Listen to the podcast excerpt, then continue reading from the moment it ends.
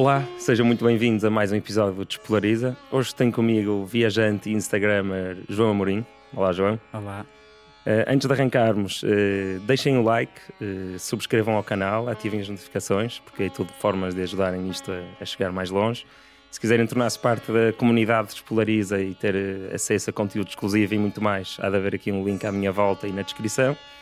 E, ah, já sei, hoje vou uh, falar pela primeira vez dos novos mecenas, é uma coisa que vou começar a fazer. Então fica aqui o meu obrigado ao Duarte Cameira, Nuno Tavares, Francisco Albuquerque, Tomás Albuquerque, Paulo Ferreira, Alberto Oliveira, Luís Damásio e André Garcia. Bem, bora, João. Só homens. Só homens. é o patriarcado. Pois é. Mas hoje tive para aí três eh, novas mecenas mulheres, só que ainda não aparecem no okay, sistema. Okay, okay. então, João, como é que estás? Está tudo, tranquilo. Olha, tudo ótimo, obrigado. ainda estou em modo natalício, como vês. Pois, pois. que ainda não, é, ainda não foi dia de reis. Yeah. Olha, hum, eu não, não, sei se sabes, mas eu costumo começar isto com lotaria genética e social, perguntar às pessoas o que é que lhes saiu nestas duas lotarias. A ti, particularmente, eh, gostava de perguntar se na lotaria social te saiu uma família que, que gosta muito de viajar ou de aventuras ou que te influenciou de alguma forma.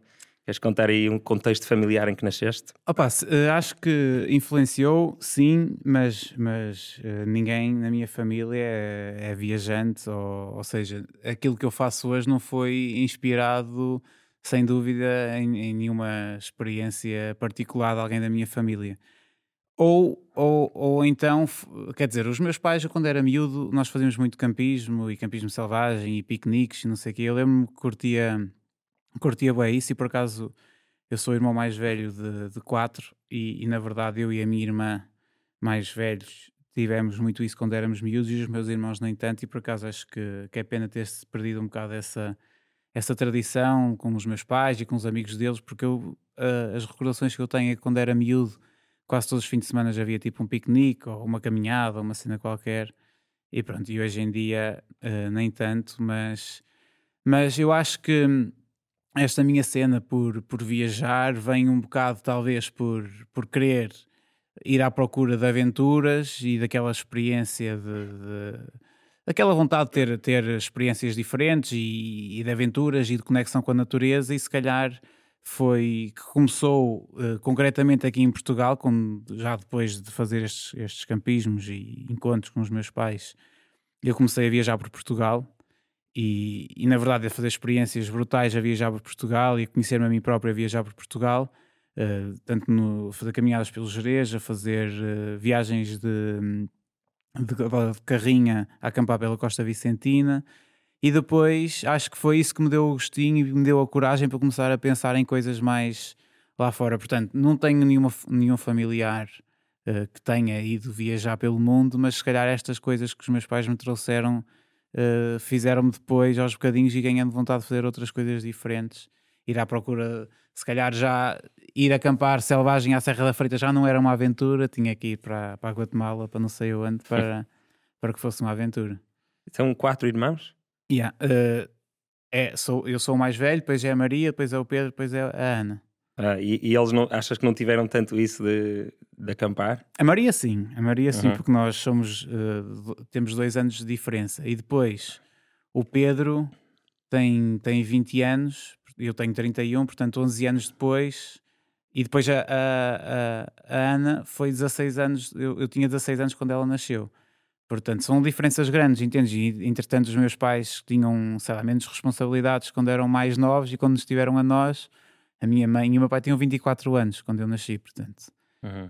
Um, e, e, depois, sei lá, acho que quando crescemos com o trabalho e não sei o quê, tanto deles como dos amigos deles, acho que aquelas coisinhas que fazíamos mais ao fim de semana deixamos de fazer. Tanto, e mesmo passávamos férias sempre com, com os amigos por exemplo, na Páscoa passávamos sempre férias com um grupo de amigos bem grande deles, e entretanto isso foi-se perdendo. E yeah. Uhum. Achas que essas experiências te fizeram respeitar mais a natureza e entendê-la? Eu acho que me fizeram ter vontade de explorar mais, mas acho que aquela, assim, aquele, uh, aquele respeito pela natureza e veio, veio ou, ou, por aquilo que a natureza nos proporciona, pelo, pelo aqueles sentimentos, aquele entendimento de, do poder que é estar num sítio incrível e ver aquele pôr-do-sol, ou sei lá, aquela noite estrelada, acho que veio, veio mais tarde com, com as viagens. Se bem que eu lembro quando era miúdo não curtia fotografia e nunca tive tipo aqueles. Como é, como é que o pessoal. Eu tive i5, mas antes disso o pessoal tinha aqueles foto não sei o quê. MSN? Fotolook, ou não sei, é. aquelas merdas tipo antes do Wi-Fi. Okay.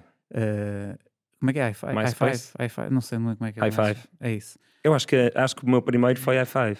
E depois tinha um MySpace, mas era para, para a banda que eu tinha sim, com um amigo. Sim, sim, eu também tinha isso, mas, mas antes disso havia outro que já não me lembro, mas eu nunca curti essas cenas e publicar fotografias e assim nunca foi a minha cena de todo. Mas... E olha para ti agora. Mesmo. Mas, mas quando comecei a fazer uh, estas coisas depois mais velho, mas tipo a ir para os Jerez acampar e sei lá, andar pela Costa Vicentina, é comecei a, a ganhar mais gosto pela por tentar uh, guardar aquelas memórias que estava a ter de uma forma visual através da fotografia e, e, comecei a usar a câmera da minha mãe e não sei o quê para tirar umas fotografias. E depois isso com, com, esse, com, com essas com, com isso veio um bocado a vontade de partilhar e então yeah, já comecei no, a partilhar um bocado mais no i5 e depois muito mais no, no Facebook. Uh, mas, mas pronto, ou seja, eu, eu ia um bocado à procura dessas experiências na natureza sempre, nunca foi. Eu lembro quando, quando era mais miúdo, tinha uma namorada que estava sempre a insistir para nós irmos tipo um fim de semana a Paris e isso nunca me disse nada, nunca fui a Paris, nunca fui, estás a ver nada disso, porque preferia não ir um fim de semana a Paris e juntar aquele dinheiro que ia gastar para estar a viajar tipo um mês uhum. na natureza ou na Costa Vicentina que gastava o mesmo ou menos e, e, eram essas as experiências que eu, que eu queria. E portanto, sim, se calhar eh, aos bocadinhos fui-me apercebendo do valor da natureza e, e é assim, por exemplo, eu uma, acho que uma, da, uma, das, uma das cenas que eu mais me orgulho de ter feito foi quando eu passei uma fase pá, com muita ansiedade, quando estava a acabar o meu mestrado e Pai, testava tudo o que fazia e tudo, sei lá, toda... Bi bioquímica, certo? Sim, bioquímica. Na FCUP? Na FCUP. Eu também andei na FCUP e o meu irmão que esteve cá a semana passada também andou na FCUP, por isso isto está-se a tornar quase um, um podcast de alumni da FCUP. Yeah, influenciar as pessoas a fugirem da FCUP. Não, mas, mas, mas sim, estava a acabar o... Tinha acabado o curso e pá, estava super mal e sentia que não conseguia dormir, nem acordar, nem estar bem, nem... Mas a primeira coisa que eu fiz quando comecei a sentir um bocado melhor uh, emocionalmente e mentalmente foi ir para o Jerez sozinho e caminhar durante três dias sozinho no Jerez. E pá, para mim foi uma vitória do caralho. Tipo, eu lembro-me que tinha aquele receio e, e, de facto caminhei sozinho e estive em sítios onde se me sentisse mal ou provavelmente, de certeza que não chegava lá carro nenhum, não sei se, se dava para ser resgatado ou não, na altura nem, tipo, nem telemóvel com internet tinha. E, e, andava lá a caminhar porque alguém me disse que para ali havia uma coisa qualquer e para ali havia outra coisa qualquer e eu andei por lá. Não é muito aconselhável o pessoal fazer isso se não tiver uhum. uh, bem o conhecimento da serra. Já tinha ido para aquela zona algumas vezes, portanto já tinha um bocado de noção que era difícil me perder. Desculpa, tinhas 23? Tinha para aí 23, 22, já. E já tinhas, então já tinhas acabado o curso? Já tinha acabado o curso. E estavas naquela fase perdida entre acabar o curso e começar a fazer qualquer coisa? Sim, sim, okay. foi. Já não sei precisar ao certo, já tinha arranjado uns trabalhos uh, fora da área de bioquímica ou não, mas sei que foi mais ou menos nessa altura em que eu tipo comecei a sentir alguma sobriedade emocional e, e decidi, olha, deixa-me testar isto e, e, e foi um teste altamente porque vim muito mais capaz psicologicamente e tipo, olha, afinal, tipo, se eu não conseguia há um mês atrás, sentia que não conseguia estar em casa sozinho, quase, e de repente agora estou aqui no Geiras sozinho a caminhar e a curtir, a acender uma fogueira. Tudo isto para dizer o quê? Eu lembro-me de estar no Jerez sozinho, e lá está isto muito antes de Instagram e do que quer que seja, e ter uma necessidade extrema de partilhar o que estava ali a fazer. E tipo, de estar a tirar fotos, depois a certa altura publicar e os meus amigos a gozarem comigo, não te foste para o Jerez sozinho e agora publicas tudo, o que é que, o que é que estás a fazer, qual é a ideia disso sozinho, mas depois mostrar tudo para toda a gente, para isso vais acompanhado. E eu na altura não sabia muito bem responder àquilo, e se calhar também não sei, mas. Mas desculpa, era durante a viagem ias partilhando ou no fim? Não, no fim, no fim, no fim. Ah, durante então a viagem não... nem tinha internet, acho eu. Uhum. Mas, mas tipo, a primeira coisa que eu fui fazer foi tipo partilhar, sabes, aquela vontade de retratar tudo e tirar uma foto e, e, uhum. e é, era para guardar as coisas para mim, mas também com aquela vontade de partilhar. Estou a fazer esta cena. Um, mas pronto, lá está. Também estavas-me a perguntar pela, pela, pela cena da natureza. Eu acho que não sabia explicar muito isso e não dava muito valor àquilo que. ao impacto que a natureza tinha em mim, mas lá está. A primeira coisa que eu fazia quando estava bem ou quando estava mal era ir para os Jerez. Quando estava bem, tinha a capacidade de ir sozinho. Quando estava mal, tinha, tinha que ir com os meus amigos porque não me sentia capaz de estar tipo no meio da serra sozinho. Mas sempre foi assim uma cena que eu, que eu gostava muito. Mas acho que comecei a entender mais este impacto da natureza e destas experiências na natureza em mim quando conheci outras culturas que, que olhavam para a natureza como como um deus, não é? Tipo a Pachamama no, nos uhum. Andes, que é a mãe, a mãe terra, tipo é a natureza, é, é uhum. é, um, é, uma entidade divina. E, e, isso para mim, descobrir isso, e mesmo a ayahuasca, a madre ayahuasca, é tipo, é uma, é uma entidade divina para eles. Sim, uma deusa também. Yeah. E essas coisas deram-me deram-me um entendimento especial sobre que estas coisas, que, esta vontade que eu tinha de ir para a natureza e, e, e ajudaram-me, se calhar não vejo da mesma forma que eles veem, mas ajudaram-me a perceber melhor esta, esta vontade de, uhum. de, fugir para a natureza e de estar no meio da selva e de estar numa montanha e assim. Mas então vamos para essa fase de, de mudança. Tu, agora olhando para trás, já foi há mais de 10 anos, não? Isso, essa depressão? Se, uh, talvez um 8, 9 okay. por aí. É. Porquê é que tu achas que, que, que aconteceu? Uh, é difícil responder, sabes? Eu, eu, eh, eu acho que o que aconteceu foi que eu nunca pensei muito sobre o meu futuro de uma forma uh, concreta uh, e nunca me preocupei nada. E, e, sempre foi fácil para mim passar de ano ou tirar boas notas ou o que é que fosse. Portanto, nem isso era uma preocupação.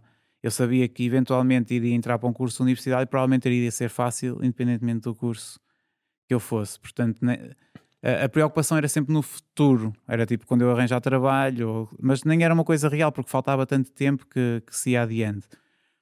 E acho que nunca fui estimulado, ou e como muitos de nós acho que não, que não somos, a pensar em, em pensar em descobrir aquilo que eu realmente gostava. Tipo, eu, aquela noção de que aquilo que tu vais fazer o resto da tua vida tem que ser uma coisa que tu gostas e não sei o quê. E portanto, ou pelo menos, não tem que ser o resto da tua vida, mas os próximos 5 anos Sim, da tua vida. talvez, é? exato. e eu nunca pensei sobre isso seriamente e, e, e, nunca pensei no processo de chegar a um, nesse processo, né, de chegar a, a, um, a, um, lugar em que eu sabia o que é que eu gostava, o que é que eu queria fazer, como é que eu ia lá chegar. E portanto, o que aconteceu foi que quando eu me apercebi que não gostava do caminho onde estava, é que tipo, fiquei completamente destroçado. E acho que também foi uma coisa que só me foi apercebendo aos poucos. Eu, tipo, eu lembro de estar a falar com uma prima minha e estar a dizer que é psicóloga e estar-lhe a dizer Mariana, mas eu sinto isto e sinto aquilo. E ela, a certa altura, disse: oh, João, isso é ansiedade. E eu fiquei tipo: Ui, ansiedade, não pode ser ansiedade, mas ansiedade porquê? Mas eu sou ah, uma pessoa tão feliz. Yeah. Tens de descobrir o que é que se passa e tal, eh, se calhar por causa disto, por causa daquilo. Mas para mim até era impensável que eu, sabes, que eu estava num. Mas eu tirei, acabei a licenciatura com média 17, como é que eu. Tipo, agora hum. estou hum. neste estado em que eu não sei o que é que quero fazer. E, e pronto, e aos bocadinhos fui-me fui apercebendo disso. E também acho que aos bocados também fui-me apercebendo de, que, de qual era, ou seja, já sabia o que é que não queria e comecei-me a perceber aquilo que queria. E não, e não me e não me deixava mais tranquilo, porque aquilo que eu queria era viajar. E, e, e, não era um trabalho, não era nada, era assim uma coisa um bocado abstrata também, porque eu não sabia, não tinha dinheiro, não sabia como é que ia viajar, não tinha nenhuma referência. Portanto, não era tipo, olha, afinal quero ser fotógrafo e então, olha, vou comprar uma máquina, vou tirar um curso. Era uma coisa super abstrata e que eu não tinha nenhum exemplo. Portanto, tudo isso ao mesmo tempo deixou-me num estado lastimável. É quase como eh, perguntarem o que é que queres fazer na vida? Pá, quero curtir. Yeah. não é? Eh, é ou um quero ser visto. feliz ou sei lá. Sim, assim me parece uma coisa um bocado abstrata. É abstrato. E quando tu dizes que não tinhas referências, é, não conhecias histórias de pessoas que vivessem de viajar? Uh, eu nem pensava em viver de viajar, entendes? Porque isso, não, aliás, isso, só aconte, isso aconteceu sem eu pensar nisso, acho eu. Uh, eu pensava só, em, em, só na experiência de viajar e do que é que isso, o que é que, o que, é que isso podia trazer de bom. Porque eu achava que opa, eu ia viajar, mas depois ia ser bioquímico na mesma. Mas ia ser um bioquímico que tinha viajado e, portanto, estava feliz porque tinha viajado e provavelmente depois ia juntar mais dinheiro para viajar novamente. E mesmo durante a, a, primeira grande viagem que eu fiz, aquilo que eu pensava era, e, e, aquilo que eu fiz concretamente foi chegar a Portugal e trabalhar em bioquímica outra vez, porque eu achava que tipo, continuava a ser a minha única hum, forma de, de, me sustentar. Tinha de estudar 5 anos, tinha que, que, ser bioquímico. Isso é, aí aposto que, quer dizer, aconteceu-te, chegou-te a acontecer pensar aí eu não curto isto, mas agora tipo, também não posso tirar outro curso, ou agora não posso mudar de área? Sim, sabes, eu, eu acho que nunca pensei sequer em tirar outro curso, porque lá está, quando eu me apercebi, eu tive, tive muita sorte, apesar de tudo, né? quando eu me apercebi que não gostava de bioquímica, já estava um bocado embrulhado nesta cena das viagens e já, já tinha organizado uma viagem uh, ou idealizado uma viagem uh, para, para os, para, os, meus amigos para os levar à Guatemala, mas tinha enviado aquilo para uma agência de viagens, de repente estava a trabalhar como líder de viagens. Portanto, quando eu decidi ok, bioquímica não mesmo, já estava ali um bocado, já tinha uma segunda opção e portanto nunca pensei, vou ter que tirar outro curso, vou ter que fazer isto, até porque mesmo nessa altura, eu não, se, eu, se eu quisesse tirar outro curso, também não sabia que curso é que havia de tirar. Portanto, nunca, nunca foi uma realidade, mas estavas-me a perguntar a cena das referências. As referências era mesmo tipo, sei lá, inspirar-me em alguém que, que tinha ido viajar e que tinha feito uma experiência fixe e que tinha chegado por, por, e tinha continuado a fazer aquilo que fazia e estava bem. Porque na verdade era aquilo que eu queria. Eu queria o, o, o percurso mais fácil, apesar de tudo. Eu estava sempre à procura da, daquilo que fosse mais fácil para mim no momento. E mais fácil para mim era eu gostar do que estava a fazer. Pá, e não gostava. E depois mais fácil era a seguir era não gostar, mas fazer na mesma. Só que eu não conseguia fazer. Portanto, eu fui tipo eliminando possibilidades até que foda-se, tenho mesmo que ir viajar, porque é a única coisa que, que, eu, que eu vejo que, que me pode fazer trazer alguma felicidade. Portanto, e a minha referência só queria alguém que me dissesse: Olha, eu fui viajar e cheguei tipo, e estou bem bem psicologicamente e agora gosto bem daquilo hum. que eu hum. faço, encontrei-me e aquelas cenas assim. Eu por acaso tive sorte quando, quando eu tinha 12 ou 13, o meu irmão mais velho, o tal que teve cá no episódio anterior, foi viajar um ano, fez um gap year. Eh, e, e então eu tinha essa referência e tinha esse desejo desde os 13 de opá, um dia também vou viajar assim yeah. um ano. E acabei por só fazer isso aos 29 e voltei aos 30. Mas, mas percebo o que estás a dizer, se não tinhas nenhuma referência de alguém que tivesse feito uma pessoa normal yeah, tivesse yeah, feito é isso. isso. Yeah. Sim, eu tinha um bocado de medo de ser aquele gajo que, pá, que não ia conseguir trabalhar, ou que nunca ia estar bem, ou que, não ia conseguir encontrar uma coisa que gostasse mesmo. Uhum. Tinha mesmo. E, e, e, uma das coisas que me metia confusão era, por exemplo, estar a trabalhar num laboratório com pessoas que eu sabia que gostavam de, daquilo, de ciência, e eu já tinha percebido que não gostava, ou achava que não gostava, e mesmo assim estarem tipo deprimidas e não gostarem de trabalhar lá, aquilo me tinha uma confusão de caralho. Estas pessoas gostam do que fazem, têm alta vocação para isto, e mesmo assim estão neste estado, e agora eu que não tenho vocação nenhuma, tipo, é impossível estar, estar bem aqui. E, e sim, tens sorte de teres tido o teu, o teu irmão que, que tem inspirado a fazer isso. E acho que a cena fixe das redes sociais hoje em dia é que nós, uh, se quisermos, conseguimos sempre encontrar uma inspiração de alguém que faz uma cena ou que fez uma cena qualquer que, que nos pode ajudar, pode ser uma referência para nós. E, e, a verdade é que eu acho que a cena fixe das redes sociais é um bocado aquilo que eu tento fazer. Uh, pá, que vou tentando fazer aos casos, não estou sempre a falar sobre o meu percurso e sobre o que é que eu senti, o que é que eu não senti, mas eh, de facto gostava que as pessoas tivessem abertura para, um, para virem falar comigo se precisarem ou, ou se inspirarem na, nas, nas minhas histórias, nestas conversas que, que vou tendo, porque, porque de facto acho que eu gostava de ter encontrado alguém uh, no estado em que eu estou agora, em que eu fiz uma cena que realmente gostava e que. Mas também, por exemplo, a, a minha namorada foi viajar comigo e ela não é viajante e está a fazer uma cena que curte e não é viajante. Portanto, nem todo, ou seja, há muito aquela ideia de que lá está, tu vais viajar e depois nunca mais vai ser a mesma coisa e que vais querer ser viajante para sempre. Nem toda a gente quer ser viajante, a maior parte das pessoas não querem ser viajantes para sempre, como, como tu, não é? Tu foste, fizeste o teu gap year e agora. Sim, e eu, e eu podia, eh, teoricamente, ter continuado para sempre. Sim, porque sim. tenho, sou um nómada digital. Yeah, Só que depois conheci a minha atual mulher yeah, pensei, pronto, pá, não vou, vou ficar por aqui. yeah.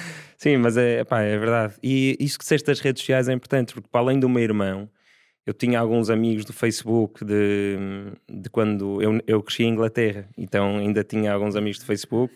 E lá é, É normalíssimo. normal, yeah, Capia. Até um vídeo muito bom no YouTube, já viste? Não. I went on a Capia. Um gajo assim meio posh a contar o Gap Year. Tenho, tenho que te mandar, é muito bom. Eh, mas por falar nisso, tu ganhaste um concurso qualquer que foi Gap Year, não é? Yeah, yeah, tive, tive muita sorte, na verdade, e, e eu, eu, quando estava a acabar o, a tese de mestrado e senti estas dúvidas todas, já sabia que não gostava daquilo e queria fazer outra coisa qualquer, eu hum, apercebi-me que, que havia uma associação em Portugal chamada Associação Gap Year Portugal. E, e foi muito importante para mim, porque até então quando, quando as pessoas me perguntavam o que é que eu queria fazer, como eu disse, eu dizia que queria viajar, mas dizia a medo, e depois fui dizendo ca- cada vez menos a medo, mas sentia-me sempre um anormal, naquela sensação de tipo, ah, porque é que quero viajar? Mas já queres ir para onde? Queres fazer o que? Ah, não sei. Tipo, é- era uma coisa que eu sabia que queria fazer, mas, mas sentia-me mal com essa, com essa resposta. E quando conheci a Associação Gap Year, percebi que este conceito de parar, viajar, ou fazer voluntariado, ou parar um ano para fazer uma cena qualquer diferente, ou aprender um instrumento musical, ou o que quer que seja, era uma coisa que, ok, não se falava muito em Portugal, mas que havia outros lugares, outros países, outras culturas onde era uma coisa quase natural e normal que, que, as, pessoas, que as pessoas fizessem. E isso normalizou, normalizou fez-me sentir mais acolhido pela sociedade, de certa forma e, e li boé sobre, sobre o Gap Year e sobre o que é, que- é que as pessoas e que já, já encontrei mais algumas referências no site deles que pessoas que tinham feito Gap Years e como é que a vida delas tinha mudado. E, e aos bocadinhos fui, -me, fui aceitando esta minha condição de querer ir viajar. E, e, e, e sim, e eles para para promoverem este conceito, o objetivo da associação é informar as pessoas que querem fazer um gap year, mas também promover o conceito do gap year aos, para que os jovens portugueses saibam que existem alternativas à, à, ao ir para a faculdade ou ir trabalhar logo ou o que quer que seja. E que, e que uma das alternativas é fazer um gap year e que é uma cena fixe para ti, seja em termos curriculares, seja em termos pessoais, que depois pode trazer coisas incríveis para, para o resto da tua vida. E, e eles, para o- a estratégia de marketing deles para chegar a mais gente, é fazer anualmente um concurso em que dão uma bolsa de 5 mil euros para uma pessoa ou de 6.500 euros para duas pessoas para ir- irem fazer um gap year. Não é, eh, assim, é um concurso, basicamente não é, não, é, não é sorteado, eles escolhem para o melhor projeto entre não sei quantos projetos. Mas escreveste um texto ou fizeste um vídeo? Como Opa, é costumo- foi muitas coisas, aquilo na altura tinha, tinha vídeo, tinhas de fazer tipo um budget, tinhas que dizer, olha, esta viagem, nesta viagem espero gastar 6.500 euros por causa disto e disto daquilo, e tinhas que responder a uma série de perguntas pessoais, ahm, e, epá, e depois fiz tipo um, um PDF com, com imagens e este país e o que é que eu vou fazer, qual é o meu roteiro. Eu costumo dizer que, que tive muito mais trabalho a fazer aquilo do que a minha tese de mestrado. E tive, mesmo. Porque, E se calhar fizeste com mais prazer ah, também. Fiz com muito mais prazer. Aquilo era tipo uma motivação incrível de estar a ver as coisas que, que queria. E sem noção nenhuma, porque eu acho que no início, eh, pelo menos eu senti isso, antes, antes de viajar, a primeira, uma das coisas que me metia mais confusão eh, quando, quando eu imaginava tipo, chegar a um- uma cidade qualquer. Tipo, ok, chega a uma cidade, mas chega aonde? Então, mas depois do, do sítio onde eu chego, por exemplo, o aeroporto, ou eu tinha viajado muito pouco até então, ou da estação de autocarros, como é que eu vou até ao hostel? E depois do hostel, como é que eu vou para outra estação de autocarros para ir para outro sítio? Será que é a mesma, mas, ou é outra? Como é que eu vou saber? Tipo, eram coisas tão simples e eu lembro de estar a pesquisar e estar a pensar, mas como é que eu vou saber? Mas lixo, deixa-me. E tentava fazer lá um Lá no- projeto. Está lá no teu Google Search History. Yeah. Como ir do aeroporto para o hostel. Ah, claro, claro, sem dúvida que está. Eu- era uma cena que me metia alta confusão. E, e, e pronto, e, e depois eles escolheram, acho que foram 10 projetos para ir à entrevista. E, e pronto, e nós fomos, eu e a minha namorada participamos juntos e, e ganhamos. E portanto, aquilo que, que era 6.500? 6.500 euros, aquilo que era completamente abstrato tornou-se de um dia para o outro super concreto. E lembro que foi engraçado porque o meu orientador, eu estava num, num laboratório a trabalhar e atenção, estava num sítio e era outra, outra das coisas que me metia alta confusão. Eu estava num sítio, uh, porque eu mudei, eu fiz a tese num sítio, depois uh, mudei para outro laboratório. Tiveste no IPATIMUP? Eu estive no. aquilo chamava-se IBMC. E okay. depois mudou para o I3S. Era do outro lado da rua do, da, do departamento de yeah, Física yeah, e, de, e de Química. Ah, já sei. Era. Uh, um mas... edifício novo, é edifício mais recente. Era, era sim. É. E eu uh, fiz lá o, a tese de mestrado, e pá, eu não curti o sítio onde estava, mas depois, uh, depois, nos entretantos, estive a trabalhar numa serralharia, depois estive a trabalhar numa vidraria, depois fui convidado por, um, por o meu orientador na altura para, um, para ir para, para o laboratório dele e estive lá a trabalhar uns meses. E, pá, e curtia bué o ambiente, curtia bué ele, dava-nos super bem e mesmo assim eu não estava bem, estás a ver? Isso era, lá está, sempre a entender, pá, esquece, não, não gosto mesmo disto. E, e, pronto, e nessa altura ele tinha-me proposto uma bolsa qualquer e eu no mesmo dia, foi assim uma diferença de dias, uh, fui à entrevista e no mesmo dia da entrevista ligaram-nos a dizer que nós tínhamos, nós tínhamos ganho. Onde é que estavas? Onde é que estavam? ela estava em casa dela, eu estava em casa dos meus pais, estava hum, no terreno, nós temos um terrenozito e ligaram-me e, foi surreal. Eu lembro que a minha mãe também estava também estava lá fora, porque era verão e, e eu na altura ainda não tinha contado nada aos meus pais. Uh, ah, antes, antes quando, quando me ligaram a dizer que eu ia para a, para a entrevista, é que a minha mãe estava, estava lá fora no terreno. Eu fui-lhe dizer: Olha, mamãe, eu e a Tamara concorremos para esta cena e vamos a uma entrevista amanhã em Coimbra e não sei o quê. E ela viu-se para mim: Já contaste ao teu pai? Eu: Não, eu não sabia, nem sabia que ia para uma entrevista, achei que nunca. E ela: Estás lixado. E eu: Estou lixado porquê? Porque vais ganhar. Lindo. e, yeah, e depois ganhei, ganhamos. Fiz. E, e, pronto, e quando contei ao meu pai, ele ficou um bocado amoado. Acho que um bocado por, uh, por, por eu não ter dito nada antes, mas opa, eu honestamente nunca pensei que nós fôssemos ganhar aquilo. Um, se calhar depois da entrevista tinha alguma esperança, mas mesmo, mesmo assim uh, nunca, nunca pensei que nós fôssemos ganhar. E, e também ficou com medo que nós fôssemos num, de viajar numa de tipo de estar em casalinho e tipo, ah, que bonito, vamos dar beijinhos aqui e acolá e não sei o quê. E a nossa ideia não era, aliás, o nosso budget não nos permitia isso, praticamente, porque nós tínhamos que viajar sempre em low cost, portanto não íamos para uma cena, a ver, de excursão de luxo em que íamos estar a curtir uma praia ou outra e um resort ou o que quer que seja. Mas já dei grandes beijos em hostels de merda. Também, também. mas, mas a nossa ideia era mesmo, tipo, viver uma experiência que nos desafiasse e... E, ou seja, tinha, tinha ali um propósito. Ele, ele não sabia simplesmente qual era o propósito ainda e não tinha medo que fosse assim uma cena fútil, sem, sem vontade de, de ser uma coisa mais uh, deep. E era, e, e, de facto foi, e, e, mudou, mudou a minha vida completamente. Yeah. Hum. Tu trouxeste aí um livro que acho que tem a ver mais ou menos com esta fase da tua vida. Queres falar disso? yeah, yeah, deixa-me pegar nele.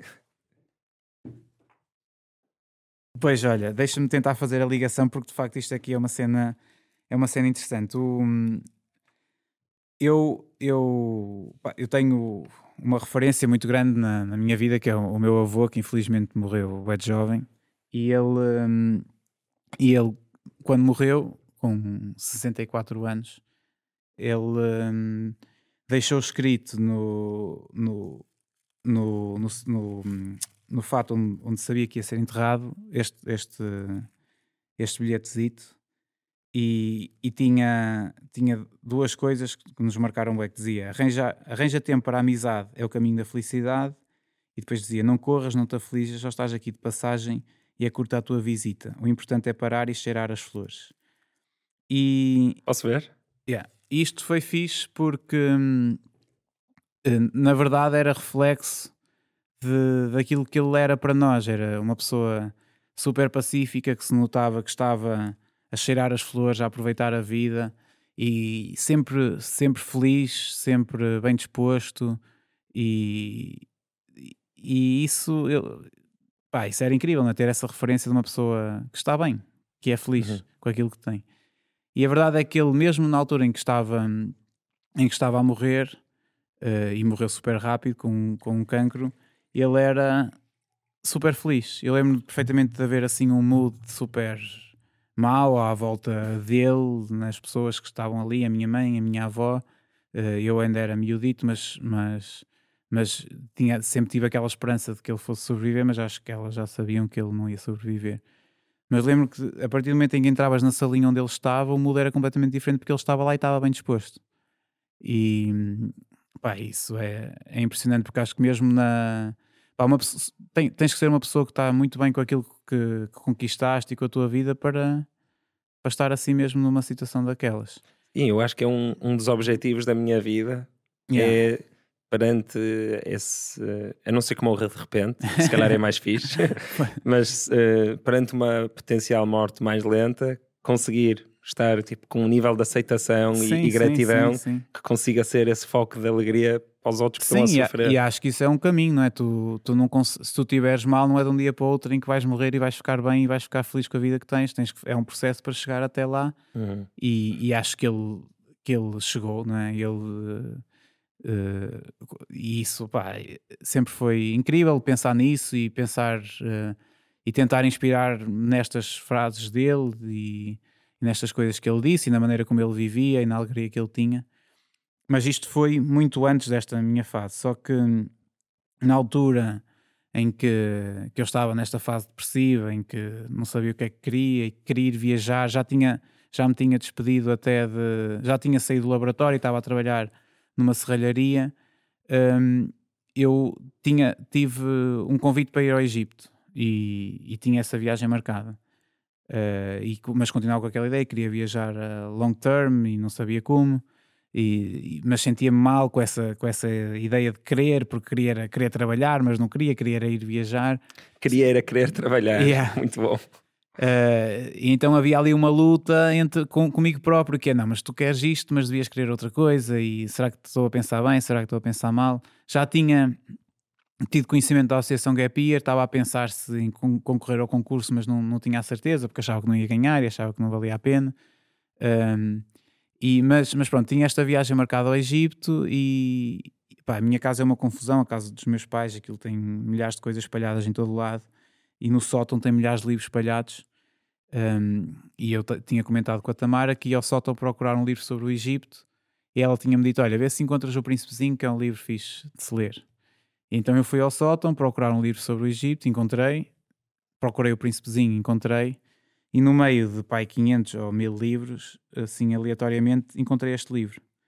E era um pai duas da manhã, daquelas. Nessa altura. Podes mostrar para ali? Nessa altura. Para cima, para cima, mais para cima. Não, isso.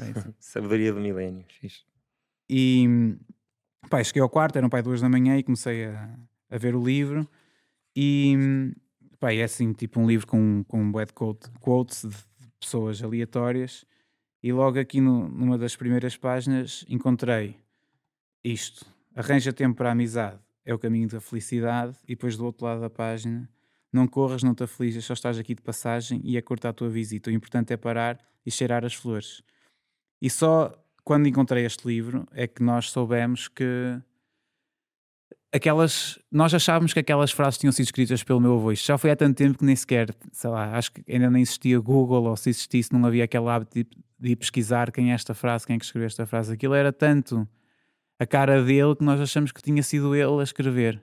Uhum. E só quando eu descobri esse livro é que percebi que, que ele tirou, que ele tirou uh, daqui essas frases. Roubou? E, roubou. em por acaso tem aqui a assinatura dele, ele deve ter oferecido isto. Escreveu aqui Rumo à Perfeição Humana, Natal de 2000, Augusto Rodrigues. Tem aqui, não sei se vai dar para ver, mas tem Lindo. aqui. E tu, na altura, e tu mal leste essas frases, lembraste do, do papelinho? Claro. Eu, quando li estas frases, caiu-me tudo e, tipo, comecei a chorar. Fui acordar a minha mãe, tipo, estava super entusiasmado porque, de facto, tipo, ninguém fazia, ninguém fazia ideia de onde é que elas tinham vindo. E, e, era, era uma coisa que nós falávamos, ué, entendes? Sabes aquela, aquela ceninha que se oferece nos casamentos, quando as pessoas, com, com palavras uh, com frases e a dizer tipo Augusto Rodrigues, a data em que ele nasceu e a data em que ele uhum. morreu. Normalmente aquilo tem assim umas coisas meio aleatórias e nós escrevemos estas frases lá. Okay. E, no, e no, no funeral lembro perfeitamente da minha mãe ir ler o que ele tinha deixado escrito e ter falado sobre isso.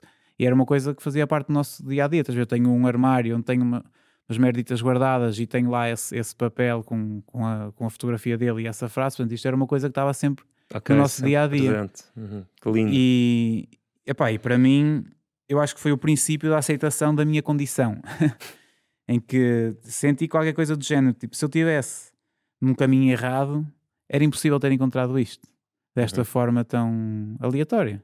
Sim, sim. Um... O Jung, o Carl Jung fala de isto não é, isto não, não é nada científico, não é? Porque é impossível até cientificamente estudar isto. Yeah. Mas eu já tive experiências na minha vida também nesse sentido que eu acho que ele chama synchronicity, sincronicidade, yeah.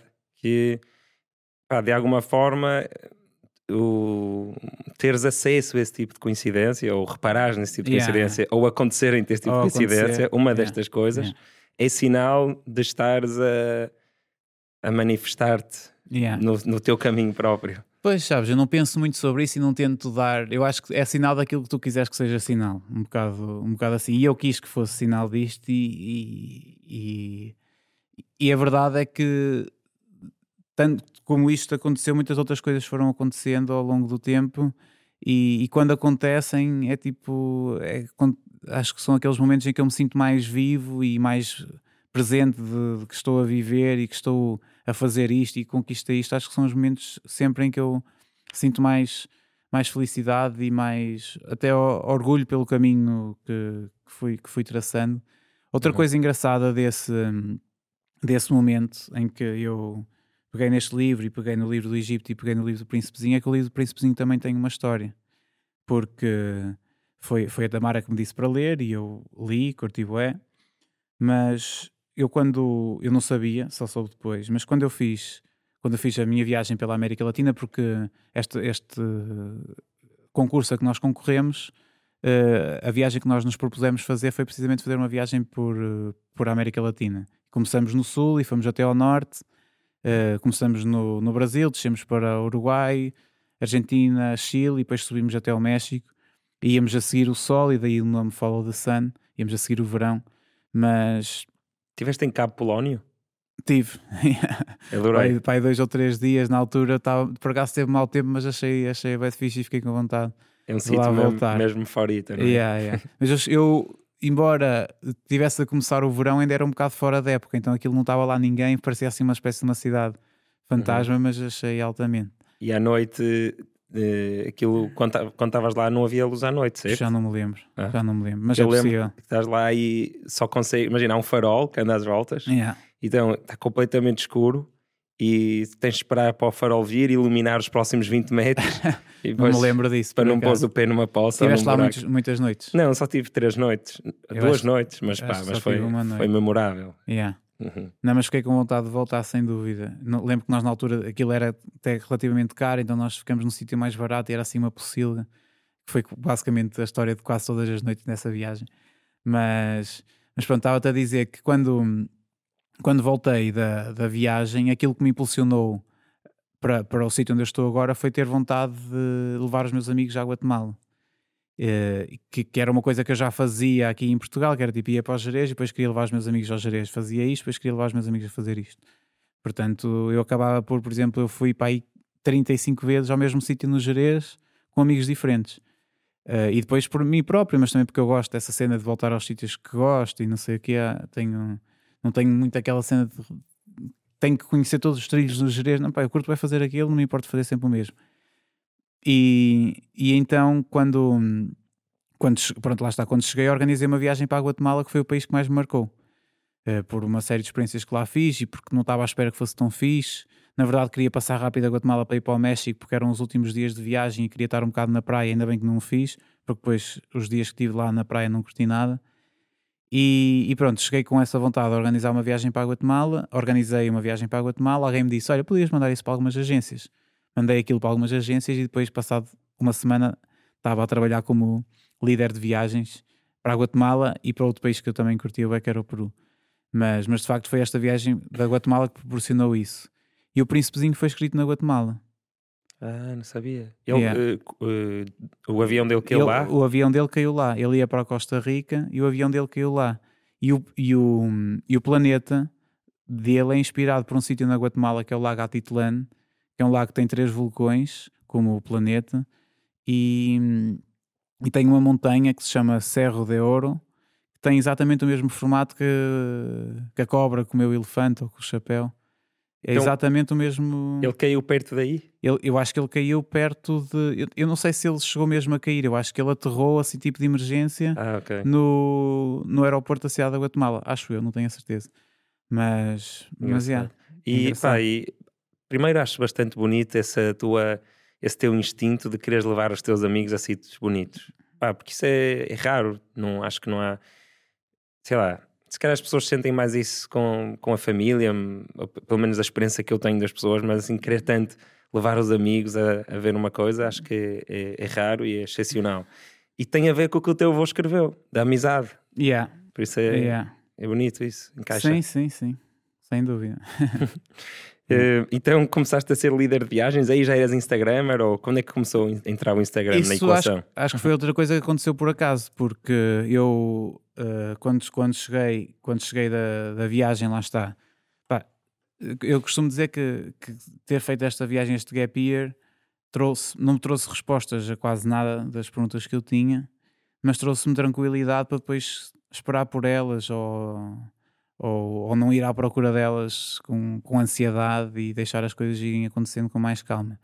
E portanto, yeah, eu cheguei e, e voltei com a ideia de que queria, hum, queria trabalhar em bioquímica e, e voltei a trabalhar e voltei a perceber que, que não, que não era aquilo, mas nos entretantos tinha organizado esta viagem para a Guatemala porque eu saí de Portugal no final do verão e cheguei a Portugal no, no, no início do verão.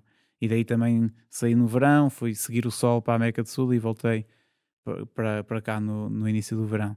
E estava a fazer essa cena que fazia sempre e que faço quase sempre no verão, que é tipo levar os meus amigos com a carrinha do meu tipo pela Costa Vicentina, andamos por lá a acampar. E surgiu esta ideia, foi que gostava que esta malta fosse toda comigo à Guatemala a fazer as experiências que eu fiz. E então eh, mandei, mandei essa proposta de viagem a, a, a, várias agências e comecei a trabalhar com, com a Landscape. E, e, quando comecei a trabalhar, nós na altura, eu e a Tamara partilhávamos tudo no Facebook, praticamente. E, e foi naquela. Nós não tínhamos visão estratégica nenhuma sobre as redes sociais, nenhum nunca imaginava que fosse fazer um único cêntimo que fosse com as redes sociais. E porque se imaginasse e se tivesse estudado um bocado, provavelmente nem sequer tinha criado Facebook, ou criava, mas apostava era no Instagram, porque era o que estava a bombar na altura, ou começar a bombar, e o Facebook não. Mas, mas não fiz isso. Mas foi então, quanto tempo? Em que ano, pai? Eu sou muito mal com anos, mas pai, há 6 anos, talvez. Ok, 16, bem. Uh, yeah. E então, quando, quando comecei a trabalhar como líder, eu queria promover as viagens. Uh, e para promover as viagens tinha que fazer aquilo que toda a gente estava a fazer, que era criar um Instagram e promover. Uh, já tinha um Instagram criado, mas tinha, tinha mil seguidores, ou o que era. E então comecei a usar o Instagram para, para tentar atrair mais gente com as viagens ditas que ia fazendo como líder e para tentar vender mais viagens. Pá, mas fiquei super frustrado porque não conseguia ganhar seguidores e porque aquilo que eu via, aquelas pessoas que eu via ganhar seguidores era. Pá, eu não entendia nada, não é? Mas aquelas pessoas que eu via ganhar seguidores era. Sei lá, malta bonita, com corpos jeitosos, em praias bonitas, e era isso os Instagrams de viagem que nós tínhamos em, em Portugal. Pois, e, e, e, e, outros sítios também, mas, sim, mas diz, diz. É, opa, ia ser um bocado preconceituoso, mas eu também já senti isso, que há muito. Há muito. Há muitos influencers de viagem que são mais uh, sobre a parte romântica do casal, quase, do que sobre a viagem. Ou assim, parece-me assim. Do casal vista. e não só, mas sim, há muitos casais em Portugal mesmo. É, e está-se bem. Mas tipo... há, há, pá, eu, eu, sou amigo de, casa, de, um casal que faz isso, mas não é dessa maneira, percebes? É, yeah. Até vão com os filhos e tudo, yeah. e assim um bocadinho mais roots. Sim, eh, eu acho que há, há muitos influencers de lifestyle que se vendem como influencers de viagem. Ou isso, bem, bem é, é mais isso. Uh, e, e, pronto, era uma cena que me gostava um bocado porque aquilo que, tinha, aquilo que tinha mudado a minha vida, a experiência que tinha mudado a minha vida. Pá, eu lembro de nós em viagem, o pessoal está sempre a perguntar: então, mas vocês não estão morenos? Se nós pararmos tipo meia hora por semana na praia, porque de resto estávamos a fazer cenas e andar de um lado para o outro, e não tem mal nenhum, estás moreno, obviamente, não, mas, mas de facto o nosso foco era a viagem e a experiência que nós estávamos a fazer. Pessoal, e... Era o nome da página, pessoal. Falou da Sano Caraças, yeah. vocês estão branquinhos. Exato, tipo isso também. Mas, mas de facto, quando eu cheguei e comecei a tentar usar o Instagram e comecei a ter um bocado aquela vontade de monetizar de certa forma a página que eu tinha e a perceber-me que aquilo que, que, que vendia era tudo aquilo que não tinha sido a minha viagem, como sendo a, vi, a, viagem, eu não, eu não, eu passei-me, tipo, isto não, não pode ser, meu, isto é surreal. Como é que é possível, tipo, alguém publica uma foto com o rabo jeitoso e tem tipo, ganha 10 mil seguidores e tu andas ali a fazer, foste, subiste até não sei onde, vomitaste também do caminho e, e, e ninguém curta aquela merda. E metia-me metia confusão. E tanto pela, pela minha experiência daquilo que eu tentava fazer, mas também da, daquilo que eu achava que eram as outras pessoas que, tipo o Pedro, que, que, que faz altas viagens e que publicava uma cena que ninguém queria saber e aquilo metia-me mesmo confusão até que eu decidi, decidi desistir. Tipo, não vale a pena estar aqui a chatear-me com isto. Mas acho que comecei a, a, a gostar mais do Instagram e, e, também porque a certa altura, depois de desistir, eu pensei, opá, mas eu tenho que pelo menos tentar mostrar o que é que foi para mim foi viajar ou o que é que para mim é viajar. Um bocado com aquela ideia de querer uh, tentar ser a referência que eu não tinha na altura em que quis começar a viajar. E, e depois apareceu uma cena das stories, e as stories também era uma cena muito fixe, porque ao contrário dos posts, parecia assim tudo muito uh, distante. Tu com a história, dás a tua cara e a falar, as pessoas interagiam contigo de uma forma completamente diferente. E comecei a perceber esta potencialidade que o Instagram tinha, já não de uma forma estratégica, mas mesmo porque eu já estava a gostar daquilo de estar a partilhar e a interagir com estas pessoas que tinham interesse em saber o que é que eu tinha sentido, o que é que eu não tinha sentido. Quando eu dizia uma coisa qualquer que me chocava, elas reagiam mais e, e respondiam mais. E, e isto, uh, muito mais do que só uma fotografia bonita, só porque sim, e isto começou-me a dar um bocado mais de pique e um bocado mais de esperança no Instagram. Mas lá está, sem nunca. Uh, olhar para o Instagram como uma fonte de rendimento ou achar que podia ser aquilo que, que é hum. hoje em dia. Até porque eu acho que fui um bocado forçado a, a ser um influencer ou um Instagrammer com a pandemia. Porque eu com a pandemia, no ano anterior à pandemia, tipo, tive seis ou sete viagens como guia uh, e era isso que me dava o dinheiro para sobreviver. E com a pandemia tive zero viagens como guia pai durante dois anos. E portanto, e foi aí que, que, de repente uma marca me contactou e depois outra marca me contactou e comecei a pensar: ah, ok, mas se calhar o, Instagram pode substituir aqui um bocado a cena de, das viagens e, e, hoje em dia acabou por substituir quase completamente. Então, antes da pandemia, tinhas quantos seguidores, mais ou menos? Acho que tinha para aí 40 mil seguidores. Ah, ok. Então já, já tinha alguns, mas não tinha essa estratégia, entendes? Não tinha. Uhum. Não, não olhava para o Instagram dessa forma. Não... Mas o que é que as marcas te pedem? Para, olha, vai viajar e veste o nosso casaco? Não, era fixe se fosse isso. Uh, depende, depende muito.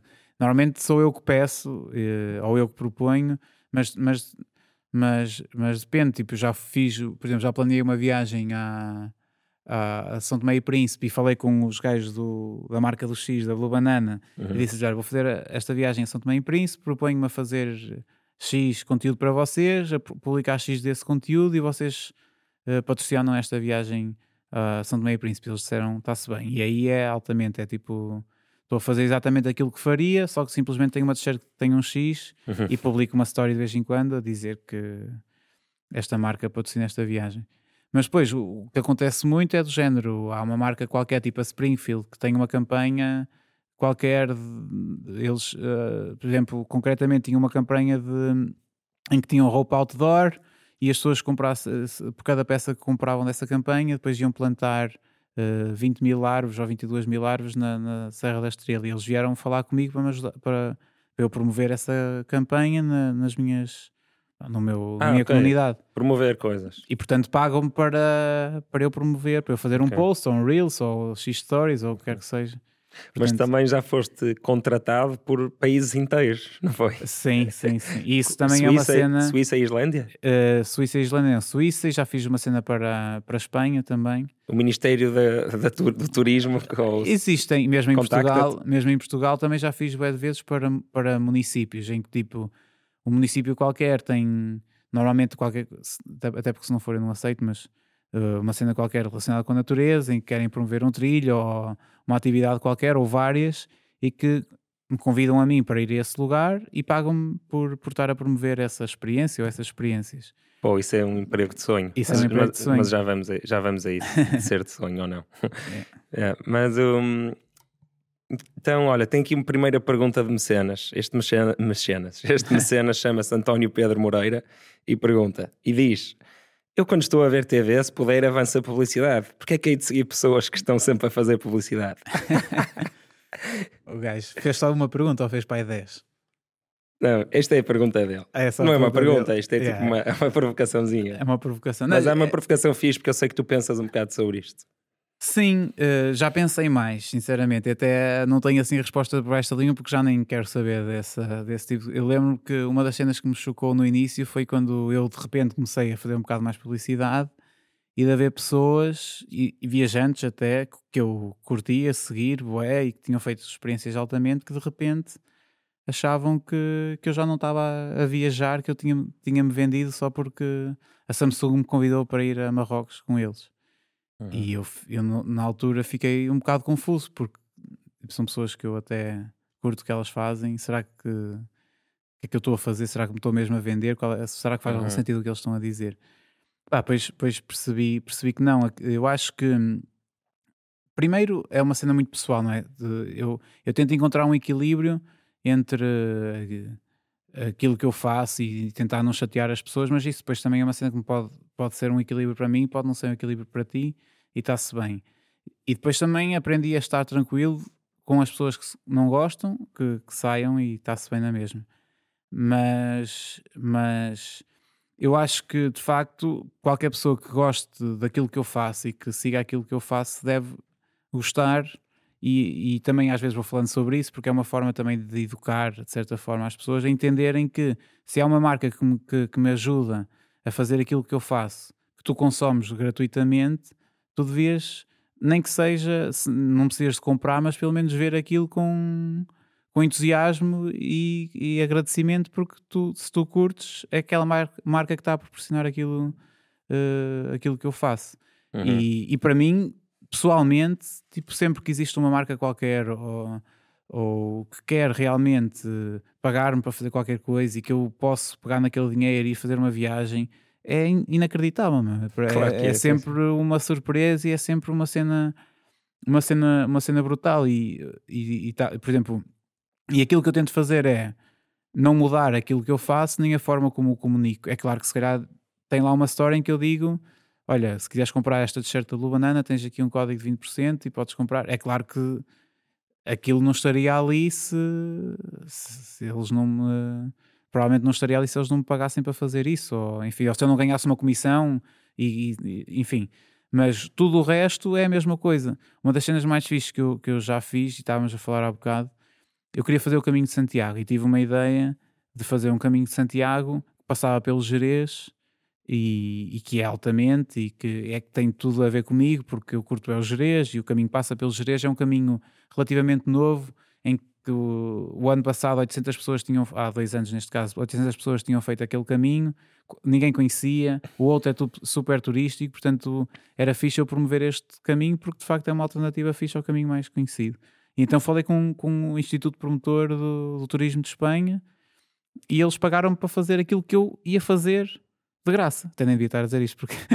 mas, mas, mas isto é incrível, meu. Tipo, eu fiz tudo igual, como queria fazer, e, e, consegui financiar isso, e com esse dinheiro financiar outras coisas que fui fazer depois, ou que vou fazer uhum. depois. E, e acho que as pessoas deviam ficar contentes por isto. Claro, e, e disseste é... uma coisa importante que é aquela story da t-shirt com 20% de, de desconto é o que permite existirem todas as outras stories à volta que as pessoas gostam. Claro, é, claro, isso. é isso. Achas, pá, isso parece uma mistura, tripar com isso, parece uma mistura de uma espécie de puritanismo do viajante. É um purita, puritanismo, com é? uma espécie de anticapitalismo também. Uh, pois, não sei se no caso tipo, deles. Como se o, o, o, dinheiro estragasse as coisas, ou o capitalismo, se, independentemente do, do seu. De, de, qual é a sua participação e o que é que ele permite, por ser capitalismo, é automaticamente errado. Pois, não, Estou a assumir, não sei. Uh, não sei se foi isso. Não, não, não, na altura, a cena que mais me escandalizou foi, foi precisamente essa, essa, esse, esses viajantes que, que triparam comigo a sério por causa de, de uma coisa desse género. E, e depois lembro que eles fizeram uma publicação em que estavam a falar sobre isso e que uh, e depois era tipo em 2020, já não me lembro, viajar uh, é isto. E depois era tipo tinham, tinham a palavra viagem escrita com giveaway, influencer, código de desconto, não sei o que, tipo, como se, se aquilo fosse viajar ou, ou o que quer que seja, ou se qualquer pessoa que por marcas, qualquer pessoa que, que usasse algum daqueles trunfos, tipo um giveaway, uma, uma marca ou o que quer que seja, tivessem, tivessem, tivesse, tivesse a estragar uh, o conceito de que, do que é viajar. Sim, e eles polarizaram-se, foram logo para o extremo. Imagina, claro. faz uma story com uma t-shirt. É diferente de estar publicidade em todo lado, que claro. realmente não é fixe, não é? Claro, claro. e, e, uh, opá, e, e, a verdade é que é, é, é só preconceito, porque se. E lembro-me de, de, achar que, que era ridículo, por exemplo, eles já tinham alguns seguidores e, e faziam uma viagem por Portugal e não partilhavam nenhuma, nenhum sítio onde ficavam, porque eles, eles até, por exemplo, eles, imagina que eles têm alguns seguidores, não é? Se eles ficarem num sítio qualquer que dizem que é fixe e que a pessoa era bem simpática, mesmo se ele, eles deviam partilhar porque estavam a ajudar essa pessoa. Mesmo se eles não tivessem a ganhar Sim, não dinheiro, tem nada a perder com isso. Não têm nada a perder e tão, não estão a ganhar dinheiro, não estão a estragar aquilo em que eles acham, em que eles acreditam que tipo, ser pago ou oferecerem-lhes aquele sítio já não é viagem, mas, mas uh, estás a ajudar. Estás a ajudar, não é? Estás a ser fixe, mas era mesmo aquela cena de que tipo era uma cena mental deles, acho eu, e, uhum. e, e, eu percebi aí, opa, yeah, não, não faz sentido eu estar preocupado com isto, faz sentido eu estar preocupado em tentar encontrar um equilíbrio que para mim seja fixe e que para as pessoas que me seguem também. Um, no outro dia tive um gajo, um professor universitário, que me disse para eu enfiar um código de desconto no cu. Literalmente assim. Enfia-se código de desconto no cu. Uhum. Opa, quando tens 100 mil seguidores, vais ter sempre. Yeah, mas um professor universitário, meu. Tinha ido viajar São comigo. São os piores. Tinha ido viajar oh. comigo, imagina. Posto guia dele? Yeah. Mas não se deram muito bem nessa viagem. Demos, tranquilo. Até nada de especial, mas uhum. o, pessoal, o pessoal bate mal a cabeça. Uhum. Uh, e um gajo tem que aceitar isso e. e, e uh... Tu respondes? Opa, infelizmente respondo mais do que, do que, que devia. Uhum. Uh, não é aquela, aquela clichê de tu te alimentares mais pelas coisas negativas do que pelas coisas positivas. Uhum. Um, eu tento combater isso, mas, mas é, é, complicado. Não sei se tu sentes isso também. Sim, opa, eu acho que como a minha página não é, não é só política, mas está um bocadinho mais relacionado com política, que é algo que emo emociona muitas yeah. pessoas. Eu recebo muitas mensagens. Uh, ao tamanho, acho que para o tamanho da minha página devo receber muitas mensagens e, e comentários yeah. de género mas até agora uh, sinto que, que, a minha autoestima tipo, continua igual, tranquila e não, não, é, não, não ligo muito e pois. não respondo muito. Quer dizer, tento responder sempre que as coisas me são ditas com, com educação e interesse. Sim. Mas... mas se não forem ditas com educação, tu não respondes? Não. Ah, yeah. eu não consigo fazer isso. Até pois. sinto mais. Mas não é uma, acho que não é uma questão de autoestima, uh, porque não, não sinto que afeta a minha autoestima, mesmo aquela eh, questão animal de. Pois, de, cá não é autoestima, se é mais querer corrigir o outro. Sim, ou aquela, aquela expectativa de que. É, acho que é mais fácil provar a um anormal que ele está errado às vezes do que. Uh, e tem aquela tendência de dizer não, mas estás errado porque não sei o quê, sei lá, não sei. É um bocado aquela cena, aquele instinto animal. Porque quando são pessoas que eu conheço e que, por exemplo, este gajo que teve esta atitude, eu eu respondi-lhe de uma forma tipo super impessoal. Uh, Obrigado pela sua mensagem. Não, foi tipo, mano, olha, estás doente, é melhor isto tratar porque não estás bem. E, mas fiz uma cena fixe que foi publiquei a mensagem dele no grupo de, de, de WhatsApp de, da malta que tinha vindo comigo na viagem. Porque achei que tipo, acho que as pessoas têm que ser uh, uh, responsabilizadas pelas mensagens que enviam. Não podem insultar assim as pessoas e têm que ser responsabilizadas pelas mensagens que enviam. Sempre que eu vejo um famoso a partilhar mensagens de uma pessoa qualquer que, que os insulta abertamente no Instagram, e eu acho que quando eles publicam com o nome dessa pessoa, pá, que estão a fazer bem. É sério? Eu, então, acho, que sim. Eu, eu acho que não. Eu acho que mas, sim. Mas vou-te explicar porque é que eu acho que não. Porque eu acho que muitas das, muitas das vezes que isso acontece são pessoas que estavam descompensadas ou bebas ou qualquer coisa e que, pá, teres uma celebridade gigante uh, a partilhar o teu nome e uma coisa horrível que tu disseste, pá, vai causar muito sofrimento àquela a pessoa. experiência, a experiência que eu tenho das mensagens que eu recebi, acho que não foi, não foram pessoas bêbadas, nem são, são- acho que são pessoas descompensadas, claro, mas são pessoas que não estão habituadas a ter eh, eh, que, que esse tipo de atos que elas fazem não tenham consequência. E acho que a partir do momento em que têm uma consequência, deixam de os fazer. Pois, pá, percebo, percebo o que estás a E dizer. acho que tu, Mas tu nunca se- escreveste uma coisa que depois te arrependeste. Opa, mas não insultei, não insultei uma pessoa, entendes? Posso Sim, mas imagina- mas- uma- posso. eh, e- e- mas sei lá, acho que da- das vezes em que eu disse alguma coisa que não devia, as vezes em que aprendi mais com isso foi das vezes em que as pessoas ouviram ou que. Ou que lembro, de lembro quando era miúdo a minha mãe ter-me contado a segre- o segredo de um, de um amigo meu que estava doente. E depois eu contei e disse: Olha, mas não contes a ninguém. E, e lembro-me de ter chorado pai três noites seguidas por ter contado o segredo e foi das cenas mais, mais importantes quando eu era miúdo. Depois das pessoas descobrirem que eu tinha ele ter descoberto que eu tinha contado o segredo. Pronto, eu acho que é, não é, é, é diferente, mas acho que as pessoas devem realmente ser responsabilizadas por aquilo que, que fazem. Uhum. E, e- e- neste caso, no meu caso, também não quero fazer a minha página um, um sítio em que eu ando ali a partilhar os insultos das pessoas e que, que a minha página seja sobre isso. Eu, portanto, decidi não partilhar a mensagem deste gajo, mas achei que era importante tipo que ele, que ele, que ele tivesse noção. E então partilhei no grupo e basicamente não disse mais nada. Foram as pessoas que tipo, tiveram a dizer que o gajo estava. estava E ele estava no grupo ainda? Sim, E Yeah. saiu? não. Uh, criamos outro grupo. não fui eu, até outra pessoa criou outro grupo. Pois, opá, olha, tenho que pensar mais sobre isso, mas a minha. Eu que sempre que vejo essas coisas fico com pena da, da pessoa. Opa, eu não fico. Fico com mais pena da pessoa do que a celebridade que está a partilhar. Eu não fico, eu não fico por acaso, porque, pronto, não é. Por exemplo, aquele, aquele taxista, que, aquela cena do Dino Santiago, e eu- desse taxista fiquei com pena, porque acho que não, não tem nada a ver com, com o que nós estamos a falar agora, com o grau de. Uhum. Mas é aquela, aquela, aquele insulto fácil e tipo, sei lá, acho que as pessoas. que a internet. Imagina que era na rua e que alguém passava por ti e te insultava. Aquilo podia ter, tu podias chamar a polícia e dizer esta pessoa insultou-me e podia acontecer alguma coisa àquela pessoa, não é?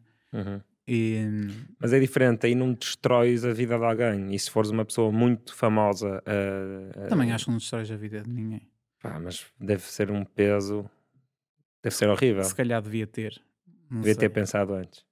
Tenho que pensar mais sobre isso, mas é uma coisa fixe para se pensar, porque eu houve uma altura em que roçou a minha mente a ideia de dar exemplos de comportamentos polarizados no Despolariza Yeah. e depois pensei, não, vou fazer o contrário. Vou, pá, sempre que vir exemplos de pessoal a fazer coisas fixe, ou de mudar de opinião, ou de reagir bem a, a coisas que, que não gosta, partilho isso. Pois, mas acho que. na- eh, yeah, eu também tenho muito mais tendência. Aliás, eu acho que até devia partilhar mais exemplos fixes e mensagens fixes do que me mandam do que, do que aquilo que partilho. Até porque às vezes não partilho porque sinto que é um bocado aquele. Autopromoção. massagem no ego, estás a ver? E, e Uhum. sinto-me um bocado desconfortável com isso. Mas há, há realmente cenas altamente. Eu lembro de um. De, pá, às, vezes as pessoas pedem para ir tomar café comigo ou para falar comigo e eu não, não aceito normalmente porque pá, tenho a minha vida, não é? Estou a viajar tipo dois meses e depois chego a casa e tenho uma semana ou duas em casa e quero estar com os meus amigos, com a minha família, o que quer que seja, e não, não dá para, para tudo. Mas, mas uma vez um miúdo, pá, mas também depende, não é? Uma vez um miúdo mandou-me uma mensagem a dizer que que estava super mal e que, que se tinha pensado em suicidar e que não sei o que, e começou a seguir e que ia fazer uma viagem pelo, pelo mundo e se, se eu podia falar com ele. Uhum. Tipo, isto é incrível, meu. Como é que tu, tu e, e outras pessoas como eu, mas, mas lá está com estas coisas que vais partilhando, podes es- criar ali qualquer coisa noutra pessoa que a faz realmente ter coragem para sair dessa fase e ir para outra fase e ir viajar. Eu acho que, que isso é esse poder é muito fixe. É muito mais interessante tu partilhares esse tipo de experiências e esse tipo de opiniões do que ah, porque ias- só ias polarizar mais, mais as pessoas, de certeza, se partilhasses só as coisas, ou mais as coisas más do que as coisas boas. Sim, e também acabei por decidir não fazer isso porque isso é o que já acontece naturalmente quando, sei lá, as pessoas, se reparares, as pessoas que, por exemplo, são muito anti-woke, partilham sempre os exemplos mais ridículos daquilo que é ser woke, não é? Yeah, yeah. E as pessoas que se calhar são mais anticonservadores yeah. partilham sempre a coisa mais ridícula que encontrarem, não é? Então isso Sim. já acontece mais ou menos naturalmente, mostrar claro. os piores exemplos. Então fui por outro caminho. Mas isto é sobre ti. um, Sasha Fonseca pergunta: ideias para melhorar o turismo em Portugal? Já pensaste nisto alguma vez? Se fosses ditador de. se fosses secretário de Estado de Turismo? Bem, eu acho que o turismo em Portugal é, é fixe, assim de uma forma geral. Uh, eu, lá está, eu não, não sou adepto de cidades, portanto, nem te sei dizer como é que Lisboa mudou com o turismo, ou Porto está a mudar com o turismo, porque não, não tenho conhecimento assim tão grande de, de como o turismo impacta Lisboa ou Porto.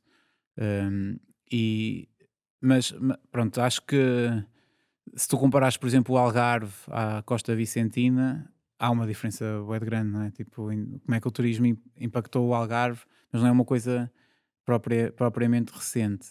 Eu acho que, que há cada vez mais essa noção e, e temos essa sorte que o turismo foi chegou tarde o suficiente a Portugal para as pessoas terem noção de, de tentar preservar aquilo que, que, que valoriza uh, o, nosso, o nosso turismo.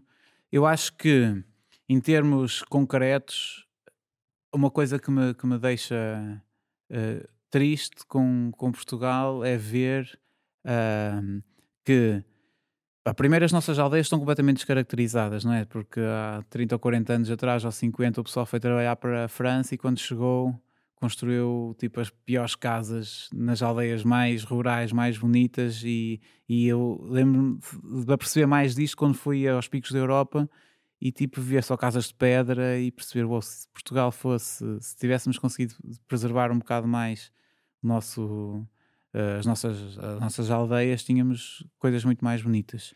Ah, isso já agora é uma das minhas maiores dores de, sobre Portugal. Yeah. É principalmente o Alentejo só fosse melhor. O Alentejo só fosse melhor. Não sei sim. porquê, não sei se foi porque demorou Mas também não é a... em todos os sítios, não é só, é em alguns sítios específicos. Não, mas pá, compara, sim. imagina o Alentejo com toda a zona, todas as vilas à volta de Braga e de Guimarães. Isso, pá, e, Serra da Freita, e, por exemplo, que eu adoro, aquilo é. Tu tens que ir à aldeia para ver as casas de pedra, porque de longe nem as vês, só vejo assim tipo aberrações aqui e acolá. Mas nem era preciso continuar a ser de pedra, era só haver um mínimo de sim, bom sim, senso sim, e sensibilidade. De, provavelmente a culpa disto é dos arquitetos das câmaras e também dos, dos autarcas e também provavelmente há de haver corrupção, não é? Porque para, podia até haver uma lei no planeamento da, da, cidade que não permitia certas coisas, mas depois, quando conheces é? as yeah. pessoas e tens dinheiro, fazes acontecer.